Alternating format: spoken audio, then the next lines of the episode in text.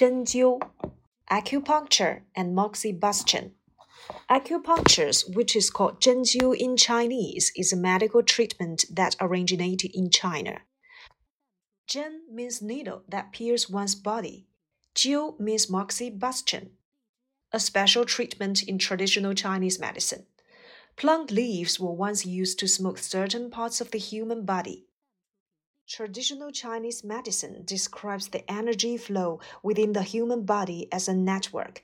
It is called Jing Luo. The major nodes on the network are called Xue Wei, or an acupuncture point. Traditional Chinese doctors believe that stimulating the Xue Wei can promote energy circulation and expel illness.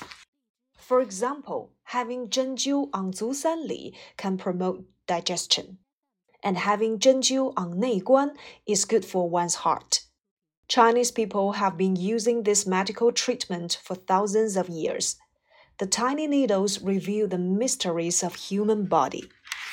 Zhenjiu, acupuncture, and moxibustion. Acupuncture, which is called zhenjiu in Chinese, is a medical treatment that originated in China. Zhenjiu 在英文里面呢被叫做 acupuncture，它是中国所特有的一种 medical treatment 医疗方法。针 means needle that pierces one's body，针直接刺入皮肉。灸 means moxibustion，灸呢就是用一种很独特的疗法，a special treatment in traditional Chinese medicine。Plant leaves were once used to smoke certain parts of the human body.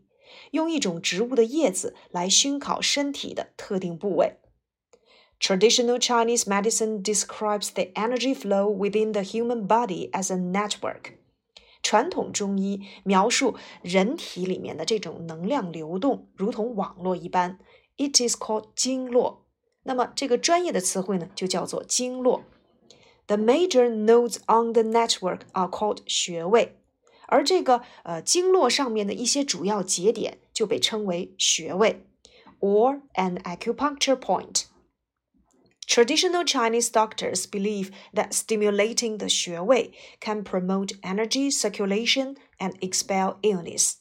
中医认为，针灸在穴位上的刺激能够调动身体内的能量循环，并且 expel illness 叫做去除疾病。For example，例如 Having 针灸 on 足三里 can promote digestion. 针灸足三里穴位可以促进消化。And having 针灸 on 内关 is good for one's heart. 那么针灸内关穴对我们的心脏有好处。Chinese people have been using this medical treatment for thousands of years. 中国人呢，使用这种针灸疗法已经有数千年的历史了。 the tiny needles reveal the mysteries of human body。这颗小小的针却蕴含着人类身体当中的极大奥妙。Acupuncture and moxibustion. Acupuncture, which is called 针灸 in Chinese, is a medical treatment that originated in China. 针 means needle that pierces one's body. 灸 means moxibustion a special treatment in traditional Chinese medicine. Plant leaves were once used to smoke certain parts of the human body. Traditional Chinese medicine describes the energy flow within the human body as a network. It is called Jing Luo. The major nodes on the network are called Xue Wei, or an acupuncture point Traditional Chinese doctors believe that stimulating the Xue Wei can promote energy circulation and expel illness.